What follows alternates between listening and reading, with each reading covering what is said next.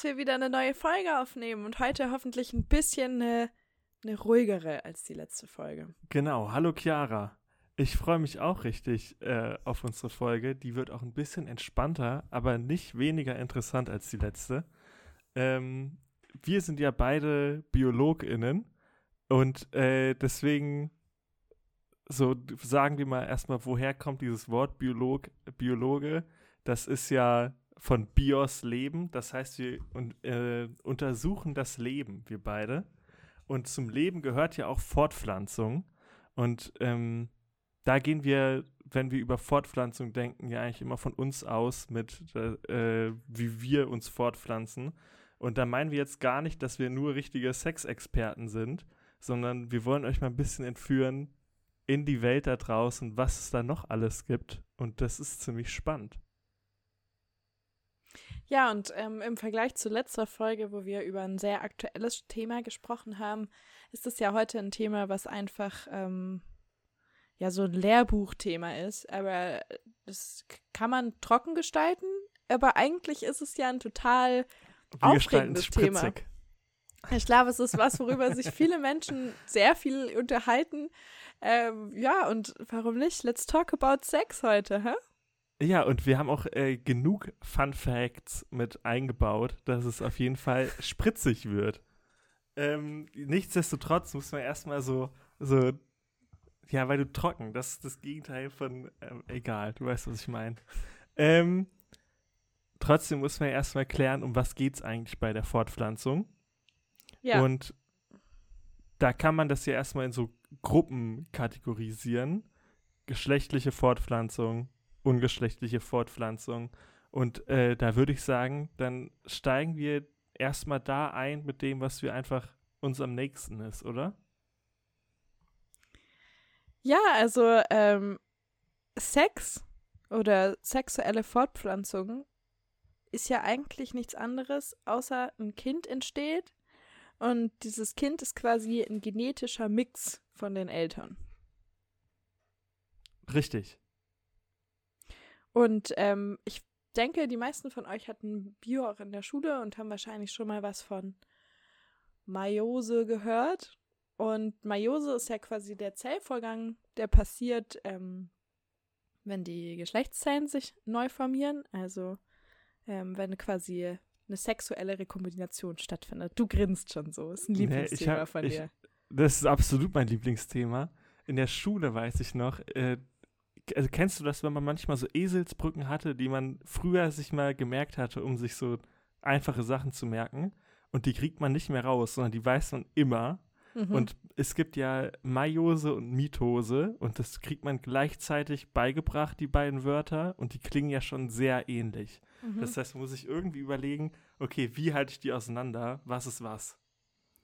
Und äh, meine Eselsbrücke damals in der Schule war, das eine ist mit Hose. Und mit Hose ist natürlich ungeschlechtlich. Verstehst du, was ich meine? Und, ja, ja, ja, ja, klar. Und mit Maiose Hose. Ist, Maiose ist halt ohne Hose. Ist ohne Hose. Okay. Ja, sehr gut. Dann gut. wisst ihr auf jeden Fall jetzt auch Bescheid. Ja, ja die sexuelle... Messlatte ist schon mal unten jetzt. ähm, sexuelle Reproduktion ist natürlich sexuelle, sexuelle Reproduktion ähm, ist tatsächlich die häufigste Fortpflanzung. Und zum Beispiel alle Vögel, alle Säugetiere und sogar die meisten ähm, Vertebraten ähm, pflanzen sich sexuell fort. Aber natürlich gibt es auch noch die andere Form. Ähm, und zwar asexuelle Reproduktion. Also, dass das Kind quasi die genetische Kopie von der Mutter ist. Und um mal einzuordnen, wie viele das sind, also circa 0,2 Prozent aller Arten, ähm, oder wir gehen davon aus, dass es nur 0,2 Prozent aller Arten sind, also circa eine von 454 Spezies pflanzt sich asexuell fort. Das ist nicht so viel. Das ist nicht so viel. Und da ist jetzt natürlich die Frage, es hat ja in der Bio immer alles so seinen Sinn. Also wenn sich nicht so viele Tiere as oder Pflanzen ähm, und Tiere asexuell fortpflanzen, ähm, dann äh, könnte man auf den Schluss kommen, naja, dann hat wohl sexuelle Reproduktion einfach irgendwelche Vorteile, beziehungsweise asexuelle ähm, Reproduktion irgendwelche Nachteile. Richtig. Und der, der Hauptpunkt dabei ist, dass man, unsere Welt ist ja immer im Wandel. Jetzt ist ja sehr stark im Wandel durch den Menschen, aber so richtig 100% stabil war die ja noch nie. Ähm, das heißt, dass die Welt sich draußen immer ein bisschen verändert und man durch die geschlechtliche Reproduktion halt immer neue Kombinationen schafft. Und dadurch sind manche besser und manche schlechter an die sich neue angepasste, äh, neue Umwelt angepasst. Ähm, und dadurch, durch diese geschlechtliche Reproduktion kann man sich halt an diese neuen Umweltbedingungen schneller und besser anpassen. Das heißt, das ist der große Vorteil von geschlechtlicher Reproduktion. Aber es gibt nicht nur Selektion auf diese Umweltfaktoren, äh, sondern es kann da auch Selektion auf ähm, andere Faktoren geben. Vor allem bei der internen Befruchtung, wo quasi Männchen und Weibchen wirklich zusammenkommen müssen und ähm, ja, quasi sich ihren Partner aussuchen können. Da kann es dazu kommen, dass da äh, Befruchtungsstrategien, Verhalten, Paarungsrituale, Ornamente oder sowas, dass da drauf auch eine starke Selektion gibt. Ähm, ja, hast du dafür vielleicht irgendwie ein Beispiel oder so? Ich glaube schon, oder? Ja, also ich würde gerne noch mal kurz zurück zu diesen unvorhersehbaren ähm, Umweltfaktoren kommen, die eben diese gute äh, Anpassung brauchen. Hm. Also bei der sexuellen Reproduktion haben wir eine Rekombination von Genen. Ne? Also wir, wir wissen ja alle, wir bestehen 50-50 Mama, Papa. Und ähm, dadurch, durch diese Ko Rekombination von unseren Genen, bleibt unser Genpool auch gleichzeitig ein bisschen frisch. Ne? Also alles wird äh, neu rekombiniert, wir haben neue ähm, Adaptionen an verschiedene Umweltfaktoren oder ähm, ja, gute Gene können sich quasi rausselektieren lassen und dann ähm, fixiert werden. Das nennt man quasi, wenn, wenn dominante oder, also wir haben ja verschiedene Formen von Genen, jetzt muss ich aufpassen, dass ich nicht zu so sehr in die Genetik reinfalle, aber ähm, es kann passieren, dass durch natürliche Selektion ähm, gewisse vorteilhafte Gene sich stabilisieren und dann immer weiter vererbt werden. Und dadurch kann dann zum Beispiel eine Giraffe, eine Giraffenpopulation immer einen längeren Hals haben, weil quasi auf einen längeren Hals selektiert wird. Um das jetzt mal mit einem Beispiel anzubringen, was zum Beispiel auch oftmals ähm, benutzt wird, wenn man versucht eben Darwin und die natürliche Selektionstheorie zu erklären. Ja, das ist oft ein Beispiel. Ich meine letztens gelesen zu haben, dass äh, diese Giraffen nicht diesen längeren Hals haben, um besser an Blätter zu kommen, sondern dass ein anderes, ähm, eine andere Situation dazu geführt hat, dass ein längerer Hals vorteilhaft war. Ja, echt? Ich krieg's nicht mehr zusammen. Äh, muss ich das vielleicht nochmal nachrecherchieren ja, für die nächste ist, Folge. Das ist ja so das Textbuch ähm, Beispiel dafür. Ja, genau. Es wurde auf jeden Fall auf einen langen Hals selektiert, aber ich meine, es lag nicht, um besser an Blätter zu kommen, da dran. Okay, okay. Naja, gut. Also, wir haben die unvorhersehbare Umwelt, die sexuelle Reproduktion eben bevorzugt. Und dann haben wir auch, wenn wir quasi auf verschiedene ähm, Lebensräume schauen, dann sind Lebensräume, die viele Nischen haben, also wo man viele unterschiedliche Anpassungen für unterschiedliche Bereiche in der Umwelt haben kann, die fördern auch sexuelle Reproduktion. Und da ist es zum Beispiel auch so, wenn man ähm, mehrere Kinder auf die Welt bringt, dann ist es ganz geschickt, dass die genetisch nicht komplett identisch sind, weil die dann weniger Konkurrenz haben, weil sie sich ja immer noch auf Nischen spezialisieren können. Und ähm, das dritte Beispiel, was sexuelle Reproduktion fördert, ist, ähm, wenn es viele Parasiten irgendwo gibt. Ne? Also ähm, da gibt es eine Theorie, die äh, nennt sich die Red Queen Hypothesis. Also, oh, das habe ich noch nie gehört. Da bin ich das, gespannt. Das hast du noch nie gehört? Nee. Okay, also wir denken an Alice im Wunderland. Hm, dann gibt es ja diese böse rote doch, Königin. Ich kenn's doch. genau. Und die hat damals zu Alice irgendwas nach dem Motto gesagt, so, egal wie schnell du rennst, du kommst nie vom Fleck. Du musst quasi immer noch ein Stückchen schneller rennen. Und wenn man das jetzt auf die Evolution überträgt, dann wenn wir zwei Tiere haben oder zwei Organismen, die sich koevolvieren, also wo das, der eine Organismus sich anpasst auf den anderen Organismus und dann passt sich wieder der nächste Organismus drauf an. Das nennt man Koevolution, ja. Da können wir zum Beispiel dran denken an Kolibris mit ihrem Schnabel und, ähm, und Blüten, die so aufgebaut sind, dass der Kolibri da genau reingehen kann. Also das ist zum Beispiel, das wäre jetzt ähm, eine mutualistische ähm, Koevolution in dem Fall. Und auf jeden Fall ist es quasi so, dass durch diese Koevolution muss man immer noch ein bisschen schneller rennen, damit man mitkommt mit dem anderen Organismus. Weil wenn man da stehen bleibt, dann passiert nicht nur gar nichts, sondern man wird sogar rückfällig und man hat Nachteile davon.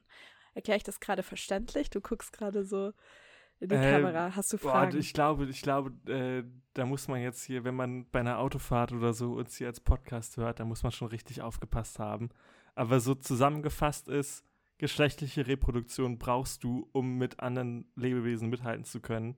Wenn genau. du nur auf Asexualität setzt, bist du einfach zu langsam und die anderen Tiere äh, stechen dich, dich irgendwann mit der Zeit aus und überholen genau. dich. Genau. Ja.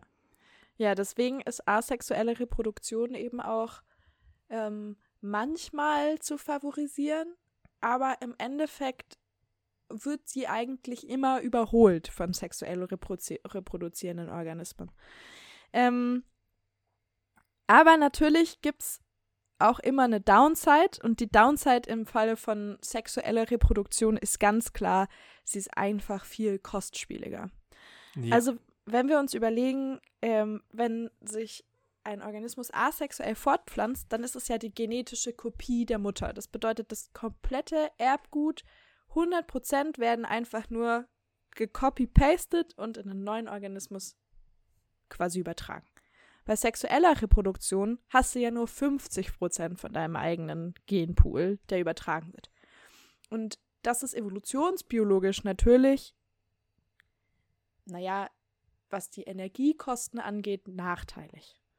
Und ähm, außerdem wird quasi auch nur die, also die Populationsgröße von sexuell reproduzierenden Tieren ist quasi halb so groß wie von asexuell reproduzierenden Tieren, weil du ja ähm, bei einer Kopie immer 1 zu 1 hast und du hast ja bei, bei sexueller Reproduktion 2 zu 1.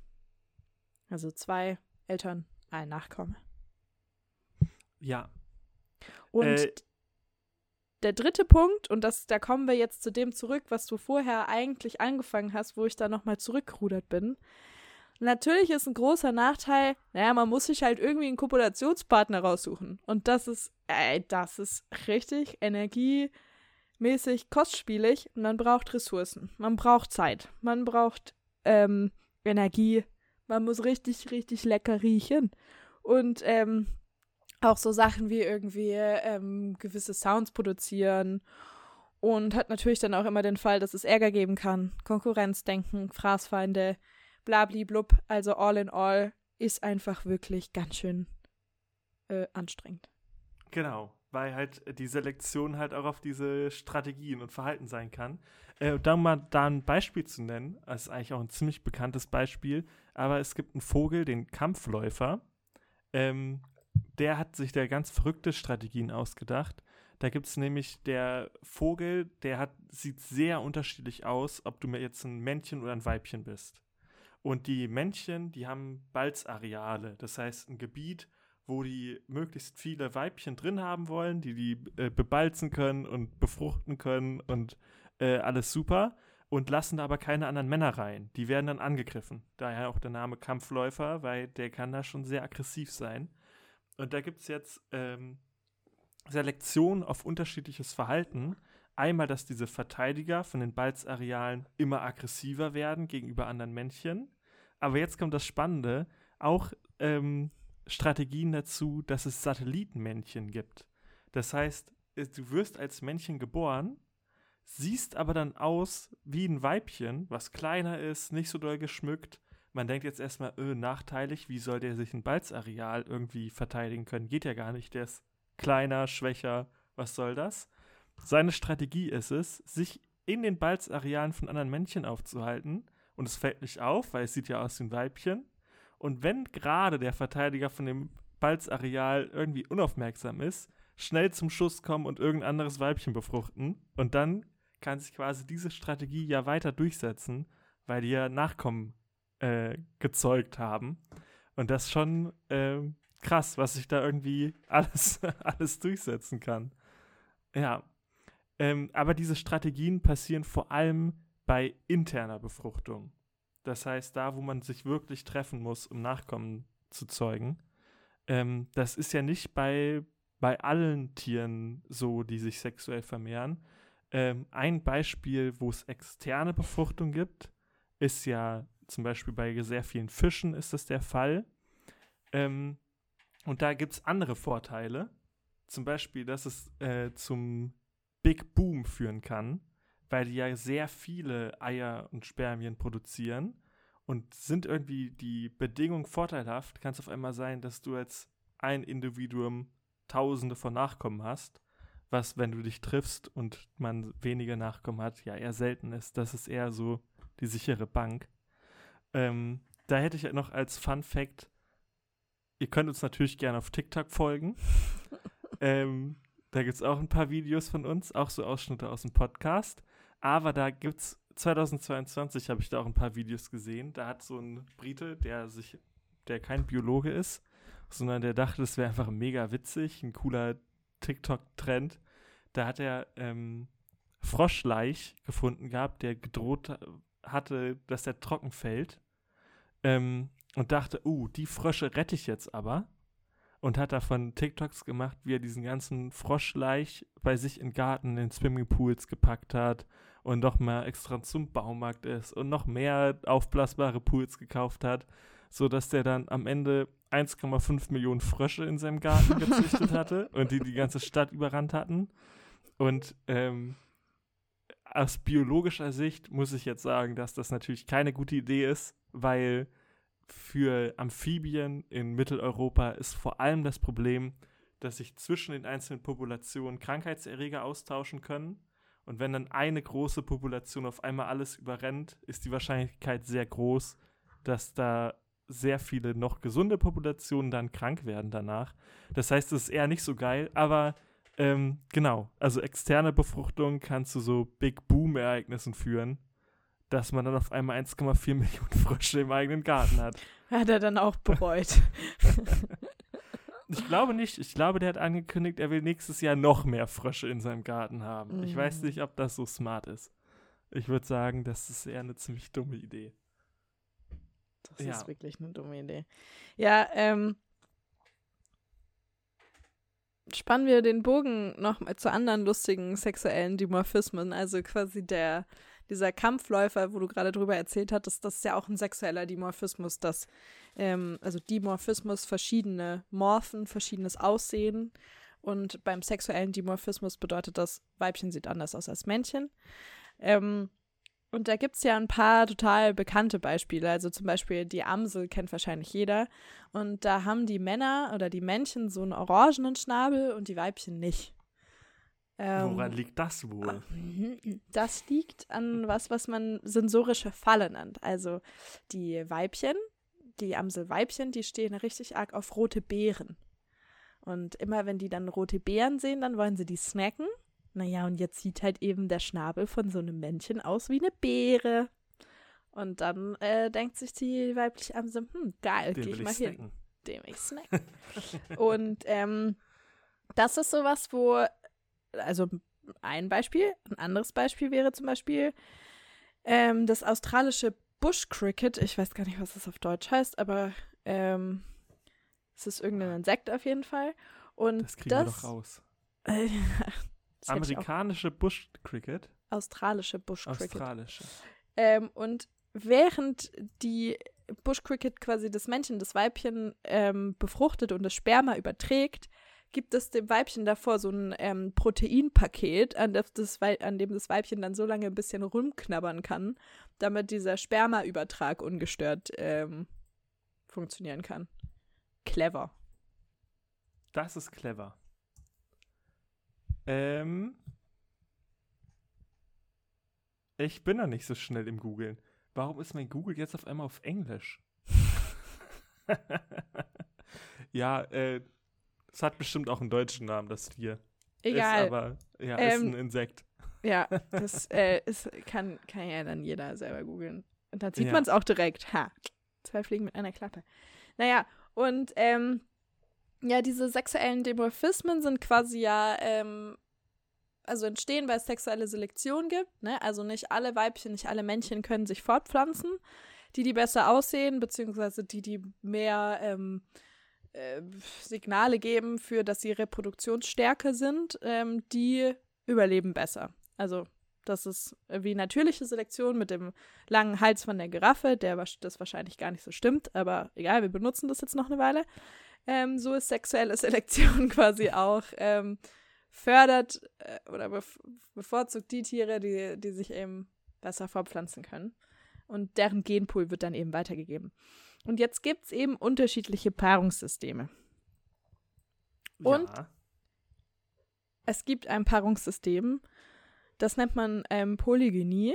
Also quasi Männer haben viele Frauen oder Männchen haben viele Weibchen und Frauen paaren sich aber mit wenigen Männchen. Dann gibt es das allbekannte monogamische Paar, ähm, Paarungssystem. Muss ich glaube nicht erklären. Also äh, Pärchen. Und die ähm, sind auch nur miteinander.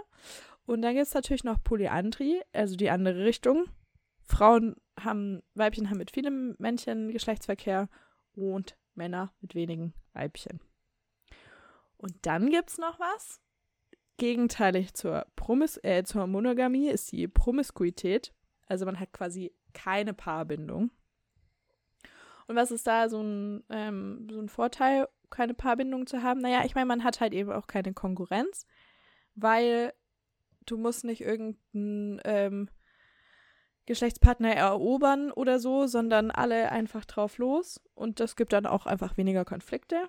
Problem Aber ist, ist auch natürlich. manchmal sonst schwierig. Also man stellt sich jetzt mal einen Regenwurmfuhr vor, der monogam ist. Der muss ja immer zu seinem Regenwurmpärchen zurück. Das ist natürlich schwer vorstellbar. Ja, ja, das ist ähm, eher schwierig. Naja, aber wenn man so viel dann eben gruppenbasiert Sex hat, sage ich mal, dann gibt es natürlich auch mehr Geschlechtskrankheiten. Ähm, und äh, die Männchen kümmern sich weniger um ihre Nachkommen. Das macht ja auch Sinn. Kannst du dir das erklären, warum das so ist? Ja, ich meine, das Weibchen äh, trägt die ja aus und ist ja daran interessiert, dass die, die ganze Energie, die das schon in die Kinder gesteckt hat, dass die sich lohnt, dass die Kinder auch groß werden. Und das Männchen ist bis dahin schon über alle Berge und hat kaum was in die Kinder investiert und deswegen ist es dem ziemlich egal. Genau. Ja, weil, ähm, also quasi beim Männchen ist die Anzahl der Nachkommen nicht durch die Ressourcen definiert, sondern nur über die Weibchen. Weil Männchen produzieren ja Unmengen an Sperma und ähm, es kommt darauf an, wie viele GeschlechtspartnerInnen sie finden, die dann schwanger werden, damit sie eben eine gewisse Anzahl an Nachkommen haben. Bei Frauen sieht das Ganze andersrum aus. Da ist quasi die Fortpflanzung reduziert auf die Ressource, denn Frauen haben oder Weibchen produzieren ja eine gewisse Anzahl an Eizellen, also die sind nicht unendlich. Und ähm, genau, deswegen ist es einfach ein unterschiedlicher energetischer Aufwand ähm, in den klassischen Systemen. Es gibt natürlich auch Systeme, in denen ähm, Männchen mehr ähm, äh, Kinder, Kinder Investieren. in die Kinder Ja. investieren und mehr auf die Kinder aufpassen, ja. Ein bekanntes Beispiel ist ein Seepferdchen dafür, wo die Männer mehr investieren. Ähm, aber bei Menschen ist es ja auch eher so, dass die, das Potenzial an Nachkommen bei Männern größer ist. Wenn man es sich erinnert an hier Genghis Khan, der ja tausende Nachkommen haben sollte, das ist ja bei Frauen gar nicht möglich. Also das ist ja nicht möglich, in den Jahren, wo man fruchtbar ist, tausend Kinder zu bekommen. Ja, nicht nur in den, also einfach weil es nicht so viele Eizellen gibt. Also Ja. ich habe da gerade eine Zahl im Kopf, aber ich glaube, sie stimmt nicht. Aber ich sag's einfach mal trotzdem. Nee, ich sag's nicht. Egal. ähm, auf jeden Fall ähm, geht das einfach nicht. Man hat eine gewisse Anzahl an Eizellen. Und jetzt ähm, eine Frage, auf die ich noch gestoßen bin, ist, wie sind denn überhaupt Geschlechter entstanden? Das finde ich auch eine spannende Frage, weil, also man stellt sich jetzt hier so ganz am Anfang des Lebens Ursuppe, man hat irgendwann so ein paar kleine Einzeller. Es, wann unterscheiden die sich und sagen, okay, Ich habe jetzt noch mit der Hälfte irgendwie potenziell nachkommen und nicht mehr mit allen. Ich weiß nicht, wie das entstanden ist. Das musst du, da musst du mich aufklären. Wenn wir schon hier bei, beim Sex Talk sind, musst du mich jetzt aufklären. Also ist ganz spannend. Und zwar ähm, geht es da tatsächlich um die Größe der Gameten, also um die Zellen, die sich dann quasi später, ähm, die, die das Geschlecht dann definieren. Und ähm, Sperma ist ja viel kleiner als Einzellen. Also wir haben quasi eine Selektion auf ganz kleine ähm, Gameten und eine Selektion auf ganz große ähm, Gameten, weil alle mittleren Gameten wurden ausselektiert. Ja, und das Ganze nennt man eine disruptive Selektion. Also die zwei unterschiedlichen hm, Pole wurden quasi rausselektiert. Ganz klein Sperma, ganz groß Eizelle. Und dadurch sind dann eben, ähm, haben sich diese zwei Geschlechter definiert. Krass. Ähm, ja, wo wir schon bei so ganz kleinen Sachen waren, von wie das entstanden ist, äh, da habe ich ja noch bei Bakterien, dass die sich vor allem asexuell reproduzieren. Ähm, und da hatten wir ja schon gesagt, das ist schlecht, weil dann weniger Vermischungen ist. Und da haben die sich einfach andere Sachen ausgedacht. Zum Beispiel bei Bakterien ist es, bei vielen Bakterien, nicht bei allen, ist es so, dass die zwischeneinander auch manchmal so Sexpili ausbilden.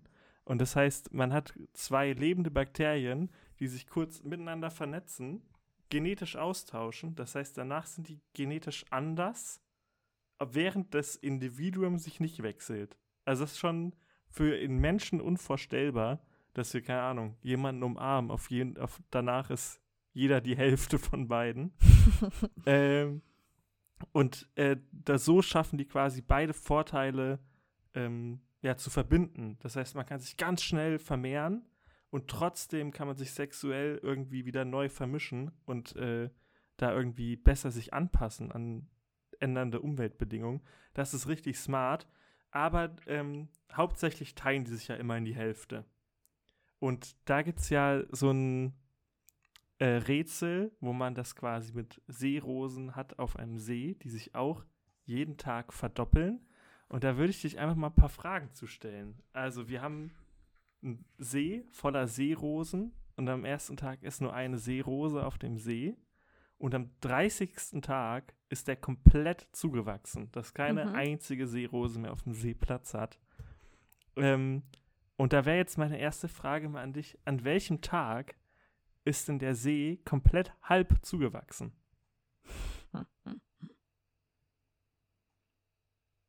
Also, am Anfang eine Seerose, am 30. komplett voll. Und die verdoppelt sich immer. Also Verdopplung, das ist auch ja, ein ja, exponentielles also wir haben, Wachstum. Wir haben ja quasi schon am dritten Tag haben wir schon vier Individuen. Ja. Und jetzt müssen wir ja überlegen, wann sind wir bei 15 Individuen? Nee, am also, 30. Tag ist er komplett zu. Wie viele Individuen das sind, weiß ich nicht. Ach so, ja, genau. Ähm, stimmt. Macht das nicht so viel Sinn. Ähm, und das ist äh, exponentielles Wachstum. Und das ist so ein Wachstum, das man sich als Mensch ganz schwer vorstellen kann. Ähm, deswegen gibt es dieses Rätsel. Ich löse es mal auf. Ähm, am 29. Tag ist der halb zugewachsen. Dann verdoppelt sich nochmal ja. jede und dann ist er voll zu. Ja. Das heißt, vom 1. bis zum 29. braucht er, um halb zugewachsen zu sein. Und dann bis zum 30. ist er ganz voll. Also ja. deswegen sieht man schon diese Teilung von Bakterien, die kann zu richtig exponentiellem, krassem Wachstum führen. Ähm, ich habe da jetzt aber noch eine anschließende Frage zu. Ich bin bereit. Jetzt starten wir nicht ähm, mit einer Seerose, sondern mit zwei. An welchem Tag ist er komplett zugewachsen? Früher. aber wie viel früher? Keine Ahnung, Tag 10. äh, am Tag 29 weil das ist ja einfach nur die erste Verdopplung, die dann ja schon passiert Ach so, ist. Also, also es braucht einen Tag weniger, wenn wir nicht mit einer, sondern zwei Rosen starten. Voll ja, gut. Eben. Mega gut. Ähm, ja. ja. ist ja auch wirklich wahnsinnig schwer, sich das ähm, als Mensch vorzustellen. Deswegen. Ist es wirklich? So, ja. Ja, spannend, also, okay. Äh, ich habe ich hab eine ähm, Frage an dich. Ja. Aber bist du mit, bist du mit dem Wissens, äh, mit der Wissensbombardierung durch? Weil das wird jetzt eine Diskussionsfrage. Ich hätte noch, ich habe jetzt schon gesagt, dass Bakterien das quasi so beide Vorteile ein bisschen kombinieren. Vor allem das ist ja klar getrennt. getrennt. Äh, es gibt auch noch manche Arten, die das auch kombinieren. Und zum Beispiel Algen und manche Moose, die haben oft auch so einen wechselnden Generationswechsel, dass die sich Seegras eine auch. Generation geschlechtlich vor, fortpflanzen und dann sieht auch die, die, die Pflanze ganz anders aus. Die macht Sporen und bildet nur Kopien von sich selber und schickt die überall hin. Und dann ist es wieder in der geschlechtlichen Phase. Und manchmal sehen die wirklich auch ganz anders aus, ist trotzdem die gleiche Pflanze. Da wollen die auch irgendwie die Vorteile von Rekombination und die Vorteile von sich schnell ausbreiten können äh, kombinieren. Das ist dann aber irgendwann verloren gegangen bei den anderen Pflanzen. Bei dem Thema einen kleinen Verweis auf unsere Folge Seegras Ultras.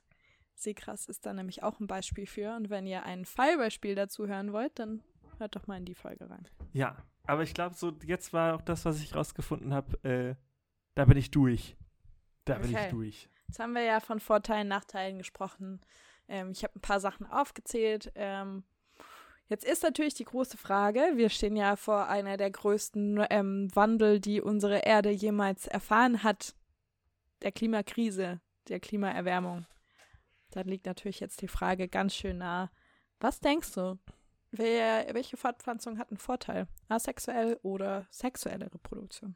Ja, ganz klar sexuelle, weil asexuelle, da kommst du ja nicht weiter, weil dann veränderst du dich ja nicht mehr irgendwie in dir drin und äh, da können sich Arten dann nicht drauf spezialisieren, mit mehr Hitze besser klarzukommen. Ähm, also dann wären die Tiere oft kleiner, wenn sie mit Hitze besser klarkommen wollen und kriegen größere Ohren zum Beispiel, um besser wieder Wärme abgeben zu können. Oder die können sich nicht darauf selektieren, dass die besser mit Wasserstress klarkommen, wie das zum Beispiel so Kamele Extrembeispiele sind. Ähm, weil sich halt nicht mehr neu diese Sachen kombinieren können und man da sich langsamer anpasst. Deswegen ganz klar, geschlechtliche Arten haben dann Vorteil, auch wenn die auch richtig hart drunter leiden werden, weil die Veränderungen halt so schnell sind. Da reicht unseres langsames geschlechtliches Anpassen, reicht da nicht, um irgendwie easy klarzukommen. So hätte ich auch argumentiert, so habe ich auch schon oft argumentiert. Ähm, und dann kam es in eine Diskussion im Letzt dazu, dass ein anderes Argument eingeworfen worden ist, was ah, ich, ich auch sehr, sehr spannend finde. Und zwar ähm, auf eine gewisse Zeitspanne gesehen zieht das Argument, so wie du gerade für sexuelle Rekon oder geschlechtliche Fortpflanzung argumentiert hast, komplett. Und dann kommt aber der Faktor, naja, wenn wir in die Vergangenheit zurückschauen, was hat denn überlebt? Ne? Also wir hatten ja schon viele ähm, Aussterbeereignisse, also zum Beispiel als die Dinos ähm, ausgestorben sind und so, das waren ja. Da können wir auch eine Podcast-Folge empfehlen. äh, ich weiß nur nicht, wie sie heißt. Ähm, äh, auf jeden Fall haben wir darüber auch schon mal geredet. ja, müssen wir nochmal rausfinden. Ich weiß gerade auch nicht, wie sie heißt. Super. Ähm, naja, und jetzt bin ich aus dem Konzept.